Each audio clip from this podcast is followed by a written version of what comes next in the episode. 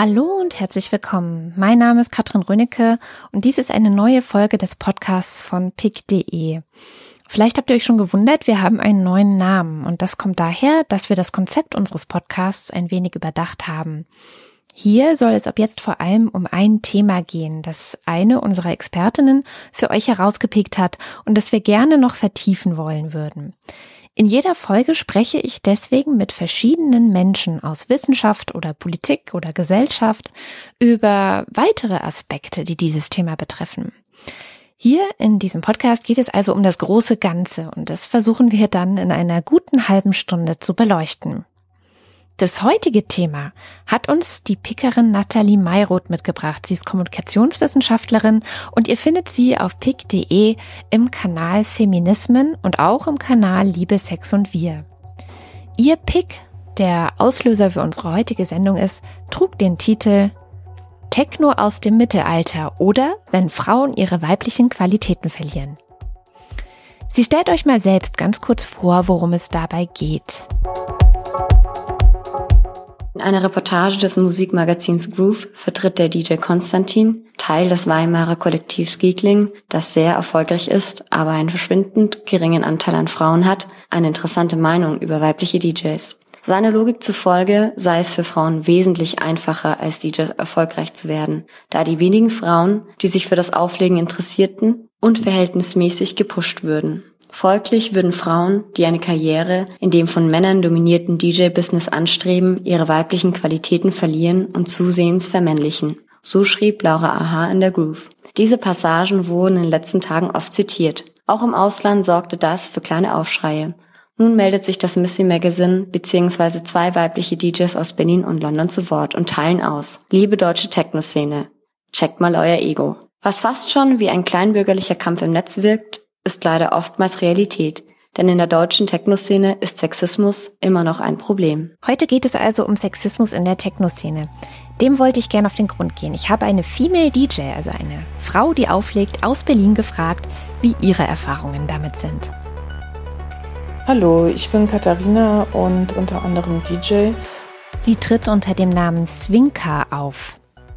Ja, ich finde, die Techno-Szene ist nach wie vor eine äh, vor allem männlich dominierte Szene, also es lassen sich wenig Frauen hinter den Decks finden. Katharina ist immer wieder überrascht, wie wenig Frauen in der Szene auftreten. Einmal zum Beispiel hat ein befreundeter DJ von ihr Geburtstag gefeiert und über 100, vielleicht 150 andere DJs eingeladen und es geschafft, dass wirklich keine einzige Frau dabei ist. Nicht einmal sie selbst. Dabei kennen sie sich schon recht lange. Und er wusste auch, dass sie auflegt.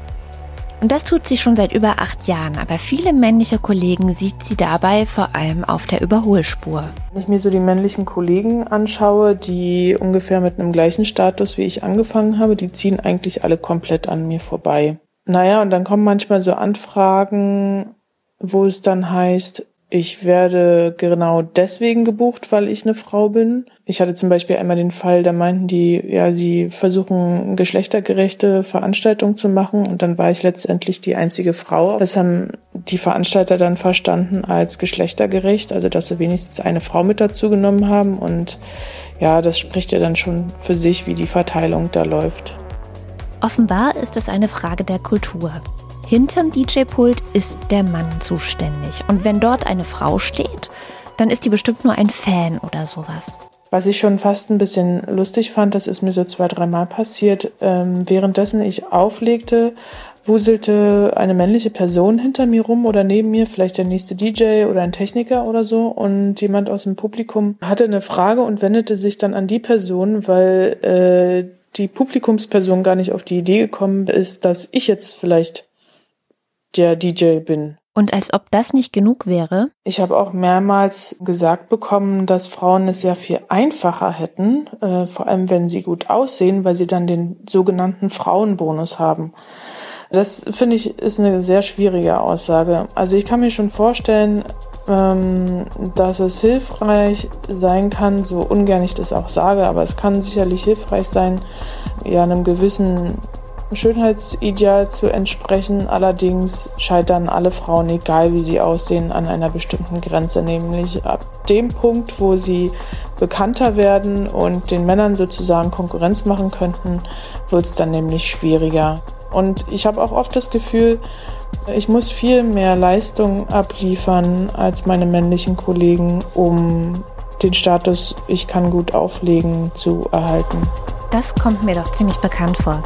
Gerade erst war ein längerer Artikel in der New York Times, in dem Frauen, die in ihrem Unternehmen immer an Platz zwei, also kurz vor der Spitze saßen, berichteten, warum sie es nicht an die Spitze schafften. Mit der Leistung hatte das ihrer Meinung nach wenig zu tun.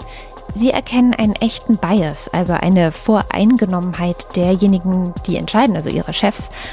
Und dieser Bias bezieht sich rein auf das Geschlecht. Auch einige Studien von McKinsey und natürlich alle Statistiken in Bezug auf die Frauenanteile in Spitzenpositionen legen nahe, die gläserne Decke ist ganz real. In vielen Branchen geht es in den Spitzenpositionen zu wie in der Techno-Szene. Man lädt eben die Kumpels ein, ob jetzt auf die Party oder in die Führungsetage. Da stellt sich einfach die Frage, warum werden Frauen immer noch so viele Steine in den Weg gelegt?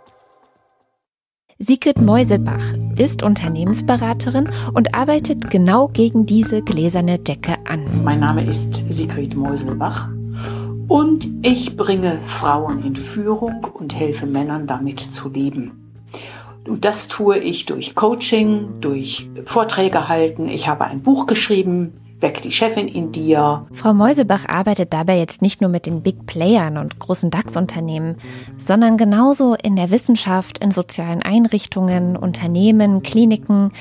Also eigentlich überall dort, wo es zu wenige Frauen in Führung gibt. Es gibt nicht etwa zu wenige Frauen, sondern es gibt zu wenige Frauen in, wirklich in Führung. Ja, also Frauen bis zum mittleren Management haben wir sehr viele, aber Frauen in den oberen Führungsetagen, da sieht es wirklich immer noch sehr, sehr mau aus. Sie ist überzeugt, dass dies weder an männlichen noch an weiblichen Genen liegt, sondern dass drei verschiedene Umweltbedingungen ineinander spielen.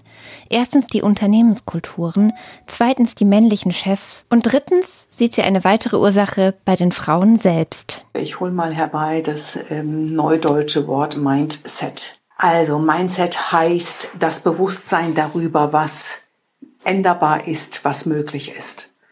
Und viele Frauen gehen mit der Haltung in ihre Jobs, in ihre Karriere. Ja, das weiß ich auch nicht so ganz genau, ob das klappen wird. Meine Sparingspartner werden wirklich verrückt, wenn sie Frauen erleben im Training, äh, für das ich einen Mann brauche, einen Sparingspartner mitnehme, und er trifft dort auf hochkompetente Frauen, bestens ausgebildet, mit allen Wassern gewaschen, die jemand braucht, um in Führung zu gehen.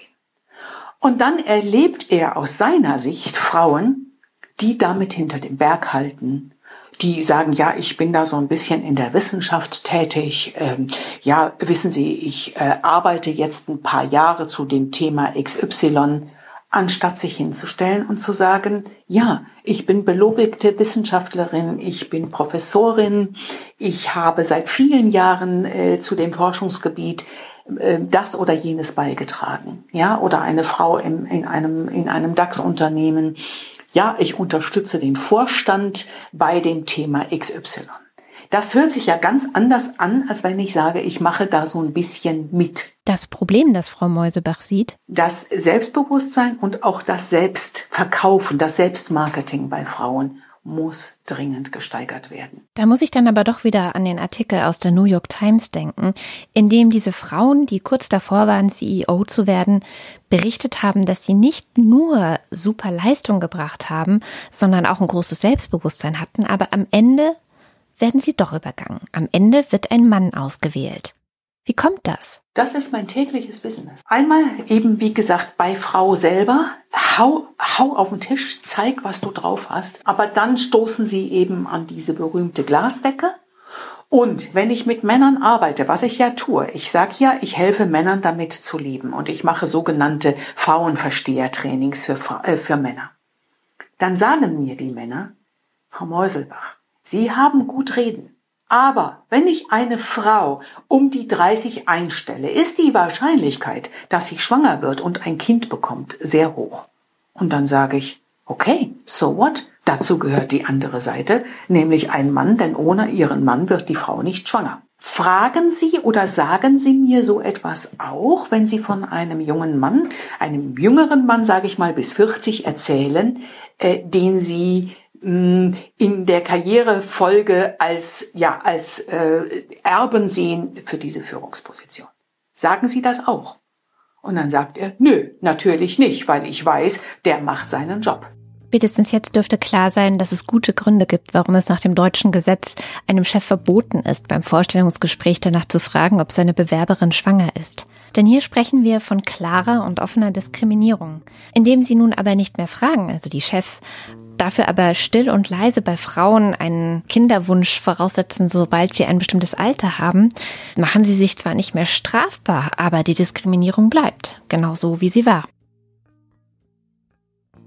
Theresa Bäuerlein ist Journalistin bei den Krautreportern und sie pickt in den Kanälen Liebe, Sex und Wir und Kopf und Körper. Sie sieht die Gefahr, dass die Diskriminierung sich in Zukunft nicht mehr nur auf Frauen beschränken wird, sondern auf alle, die eine traditionell weibliche Rolle leben. Natürlich gibt es auch Sexismus, ne? natürlich gibt es auch äh, Diskriminierung von Frauen. Äh, speziell, weil sie Frauen sind. Aber im Prinzip wird etwas als Gleichberechtigung verkauft, was eigentlich bedeutet, dass man einen Lebensentwurf, der bis jetzt Männern gehört hat oder Männern zugeschrieben wurde, auch nicht immer zu ihrem eigenen Glück, dass der jetzt auch Frauen zugeschrieben wird und dass das eben als erfolgreiches Leben gesehen wird.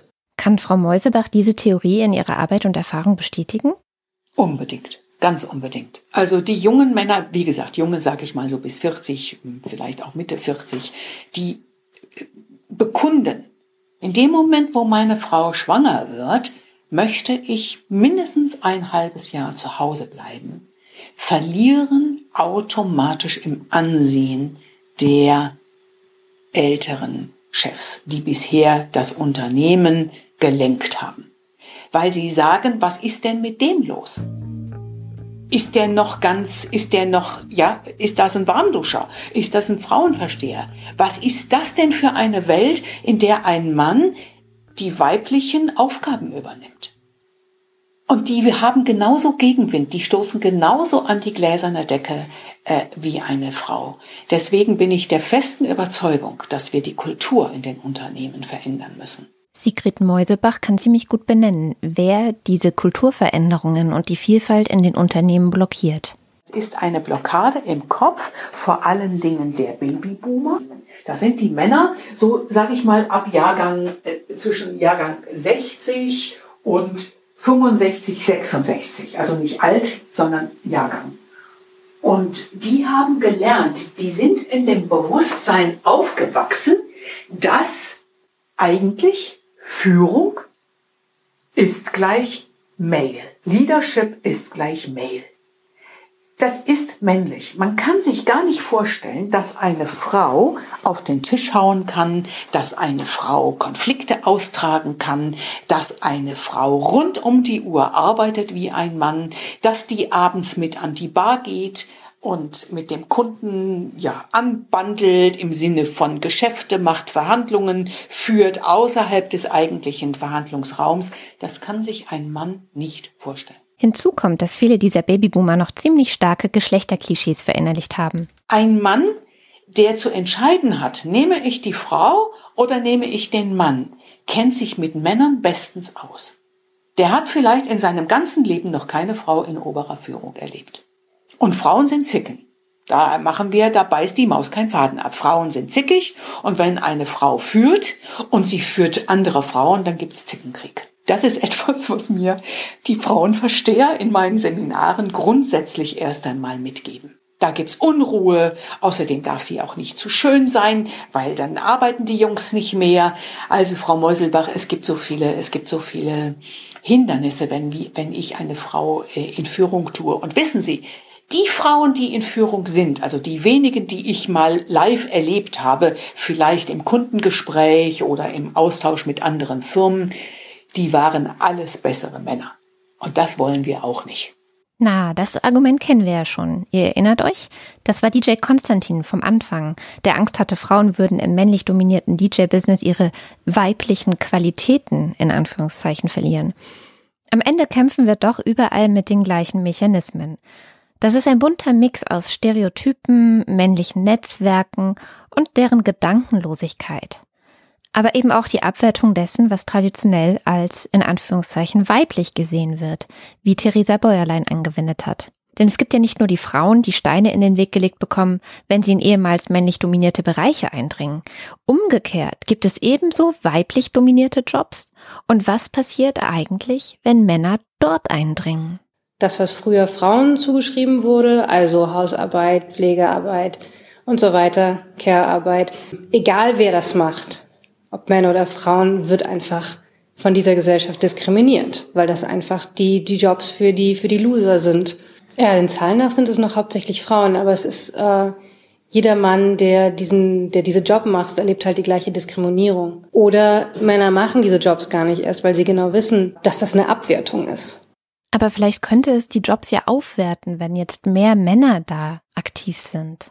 Ähm, ich glaube, wir erleben im Moment mehr das Phänomen, dass Jobs abgewertet werden, wenn es Frauen machen weil Frauen auch mehr bereit sind dazu, zum Beispiel weniger Geld zu verdienen. Also es gibt ja auch im Journalismus das Phänomen, dass, dass es jetzt mehr junge Frauen gibt, die da reingehen, weil Journalismus in der Krise ist und es einfach nicht mehr so viel Geld gibt wie früher. Für Frauen ist es anscheinend wichtiger, dass ihr Job Sinn ergibt, dass sie, dass sie sich damit auch irgendwie erfüllt fühlen. Und das wird einfach als Schwäche gesehen, was ich ganz schön krass finde, weil das ist eine der besten Eigenschaften, finde ich, die man als Mensch haben kann. Ich glaube, Theresa spricht hier einen wichtigen Punkt an. Welche Verhaltensweisen, Ideale und Strategien bringen in unserer Gesellschaft wirtschaftlichen Erfolg? Ja, die traditionell männlichen. Aber was sind das für Strategien? Und vor allem, was ist es, das gleichzeitig als Weg des Losers abgetan wird? Um diesen Fragen auf den Grund zu gehen, habe ich mit Julie Holland gesprochen. Sie lebt in den USA und sie hat eine ziemlich ungewöhnliche Perspektive auf Männer, auf Frauen und auf die Verhaltensweisen, die in unserer Gesellschaft für Erfolg oder auch Misserfolg stehen. My name is Julie Holland and I am a psychiatrist in New York City, so I'm a medical doctor. Mein Name ist Julie Holland und ich bin Psychiaterin in New York City und eine Doktorin der Medizin. Ich verbringe die meiste Zeit in meinem Büro, wo mich Frauen und manchmal auch Männer aufsuchen, die unter Depressionen und Angststörungen leiden und ich empfehle ihnen Medikamente. Vor kurzem habe ich ein Buch darüber mit dem Titel Moody Bitches geschrieben. Moody Bitches ist jüngst auch ins Deutsche übersetzt worden. Der Untertitel ist vielversprechend. Die Wahrheit über die Pillen, die wir nehmen, den Schlaf, der uns fehlt, den Sex, den wir vermissen und was uns wirklich verrückt macht. Das Buch ist eine Art Augenöffner. Frauen, die als zickig, unberechenbar und zu emotional gelten. Sigrid Mäusebach berichtet ja bereits, dass nicht wenige Chefs sich davor scheuen, diese nach oben zu holen. Sie wollen Männer, die ganz anders trainiert sind. The culture in America die Kultur in Amerika, die ist folgende. Hunderte Jahre wurden Männer angespornt, nicht emotional zu sein. Ihnen wurde gesagt, wenn du weinst, bist du ein Baby oder du verhältst dich wie ein Mädchen. Es gibt so eine Art weibliche Energie. Ich nenne sie Yin-Energie. Und die wurde bei ihnen unterdrückt für eine sehr lange Zeit. Gleichzeitig sendet man Frauen mehr und mehr die Botschaft, dass sie wie die Männer sein sollen. Frauen wurden irgendwie davon überzeugt, dass sie ihre Emotionen wegpacken denken müssen, dass wir uns nicht mehr wie kleine Mädchen benehmen sollen. Frauen wird mehr und mehr signalisiert, dass sie mehr wie Männer sein müssen, dass sie rational sein müssen. Und ihre Emotionen sollen ihnen dabei nicht in die Quere kommen. Sie sollen funktionieren und effektiv sein. Frauen werden quasi davon überzeugt, dass sie ihre Emotionen mit Medikamenten wegmachen sollen. Indem das in Anführungszeichen weibliche als defizitär gelabelt wird, kann das in Anführungszeichen männliche als großes Erfolgsmodell gefeiert werden. Aber woher kommt diese Erwartungshaltung an Frauen, dass sie ihre vermeintlichen Defizite bitteschön in den Griff kriegen sollen? Ich glaube, vieles davon hängt mit den Erwartungen am Arbeitsplatz zusammen. Ich hatte eine Frau als Patientin, die rief mich von ihrem Büro aus an. Sie weinte und verlangte von mir, ihre Medikamentendosis zu erhöhen. Sie erzählte mir diese furchtbare Geschichte von ihrem Chef, der sie vor allen Mitarbeitern erniedrigt hatte. Und ich habe ihr gesagt, ich möchte nicht, dass du das schlimme Verhalten deines Chefs ermöglicht. Wenn du keine Emotionen zeigst, wenn du nicht traurig darüber wirst, dann wird er nicht lernen, dass sein Verhalten emotional falsch ist. Dass es eine Art gibt, sich zu benehmen und dass es eine Art gibt, was kein Benehmen ist. Ich glaube, was am Arbeitsplatz passiert ist, dass Frauen ermuntert werden, sich nicht darum zu scheren, was andere Menschen erleben. Ich glaube, hier gibt es ein unglaubliches Ungleichgewicht. Einer der Wege, das zu ändern, wäre, mehr Frauen in Machtpositionen, in den Vorständen zu haben, weibliche Chefs. Aber wenn die sich dann auch bloß wieder wie Männer verhalten, die ihre Emotionalität mit Medikamenten wegdrücken, die, mein englisches Wort wäre ein Hard Ass sind, also ganz hart, dann bleibt dieses Ungleichgewicht. Wir müssen weibliche Energien an die Arbeitsplätze bringen. und natürlich brauchen wir die nicht nur dort, sondern wir brauchen sie überall. Uh, a, a feminine energy into the workplace of course we need that in the workplace. You know, we need that everywhere. Julie Holland spricht natürlich von ganz bestimmten Arten von Jobs und Arbeitsplätzen. Es gibt ja aber auch die, an denen man vor allen Dingen Frauen und nur ganz wenig Männer findet. Zum Beispiel der gesamte Care- und Pflegebereich. Über 80 Prozent sind dort Frauen. Und kein Wunder, ist dieser Bereich ziemlich schlecht bezahlt und wollen ihn deswegen auch ziemlich wenig Männer machen. So geht Anerkennung wohl eher nicht. Aber ich mag das auch an mir selber, äh, wenn ich ehrlich bin. Also an meiner eigenen äh, Konditionierung oder wie auch immer du es nennen willst. Wenn ich höre, jemand ist Erzieher, ein Mann, dann ist meine erste Reaktion so, ah, okay, komisch. Und meine zweite ist erst, ah, cool. Wenn ich wirklich darauf achte, dann, dann merke ich das manchmal, dass ich dann denke, das wäre ein weicher Typ oder so. Also ich bin überhaupt nicht stolz darauf, das zu sagen, aber ich, ich merke, ich stelle diese Reaktion bei mir manchmal fest, bevor ich dann äh, politisch korrekt werde. Stereotype spielen eine große Rolle und auch verinnerlichte Ansichten und das, was wir seit frühester Kindheit gelernt haben. Es geht dabei gar nicht so sehr um die tatsächlich genetisch bedingten Unterschiede zwischen Männern und Frauen, denn wie groß die tatsächlich sind, darüber streiten sich Wissenschaftler und Wissenschaftlerinnen bis heute. Judy Holland, die in ihrem Buch Moody Bitches manchmal ein bisschen viel auf die geschlechterbedingten Unterschiede abhebt, erklärt es mir im Gespräch dann so. Es ist sicherlich nicht so einfach, dass Frauen so sind und Männer so. Jede einzelne Person hat diese Art von Gleichgewicht der Energien in sich. Und ich glaube, je mehr eine Kultur die weibliche Energie in jedem akzeptiert, desto mehr Gleichgewicht bekommt diese Kultur.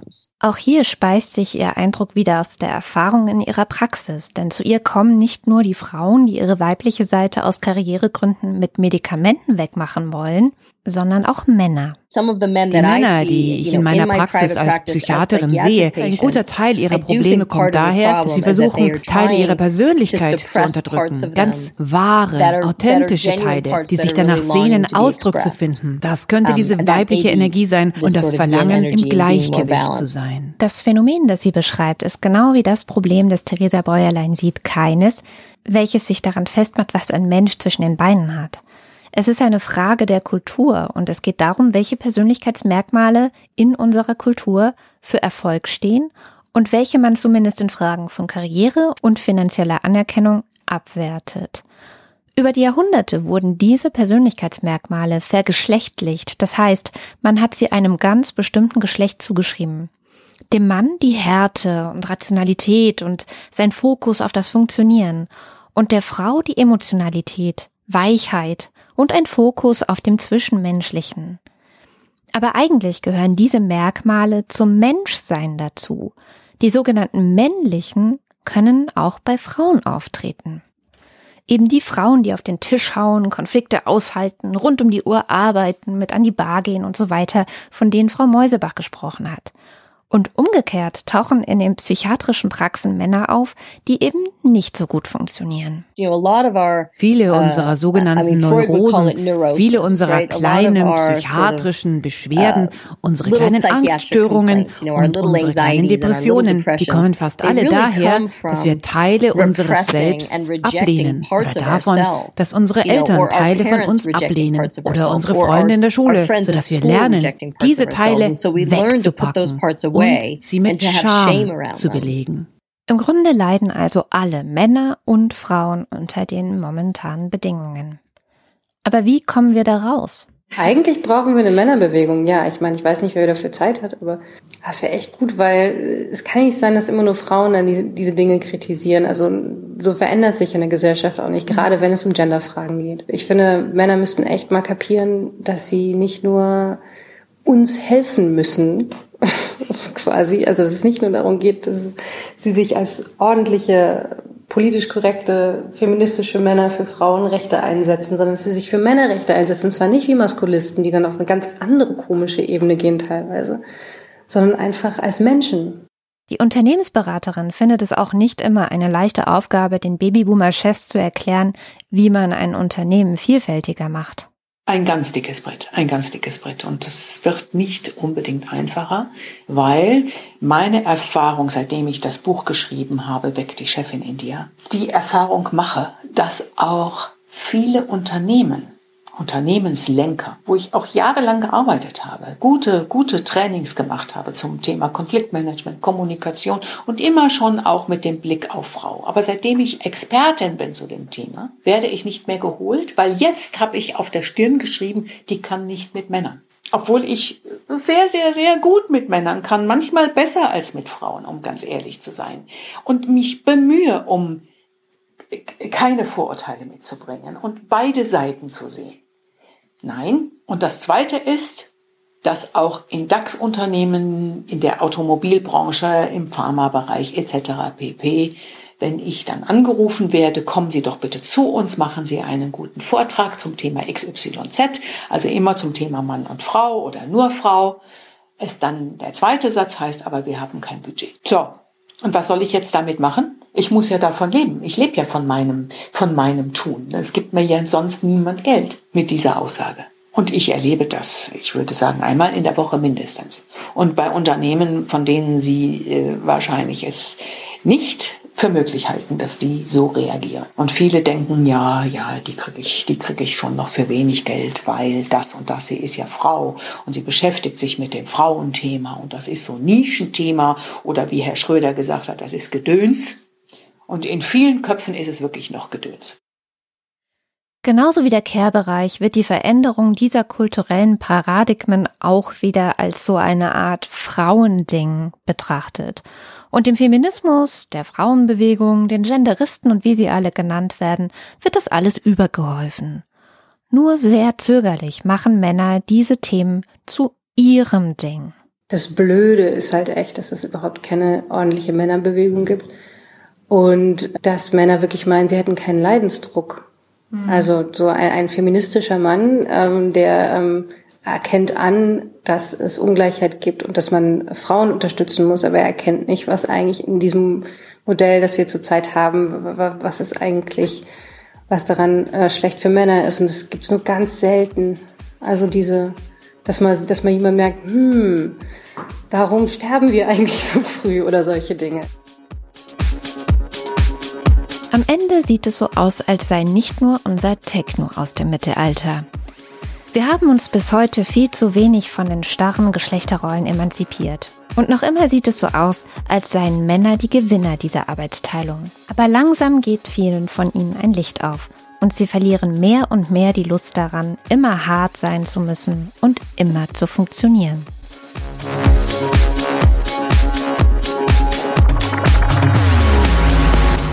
Das war Pikt Thema. Wenn euch diese Sendung gefallen hat, dann seid doch so gut und erzählt das auch in den Bewertungen bei iTunes. Denn damit helft ihr auch gleichzeitig anderen Leuten, diese Sendung zu finden. Auf podcast.pick.de findet ihr außerdem die gesamte Sendung mit Links und Hintergründen zu den besprochenen Personen und Büchern. Und wenn ihr Lust habt, mit uns zu diskutieren, dann schreibt uns doch eure Gedanken dort in die Kommentare. Außerdem könnt ihr die Sendung dort mit euren Freunden auf Facebook, Twitter, Google und überall sonst im Internet teilen. In der kommenden Sendung geht es um einen Pick von Bernd Oswald. Der Titel lautet Qualität wird in jedem Tempo erwartet und es geht um nicht weniger und nicht mehr als die Zukunft des Journalismus. Mein Name ist Katrin Rönicke. Wir hören uns beim nächsten Mal. Diese Sendung ist eine Produktion von PICT eurer Programmzeitung für das Internet.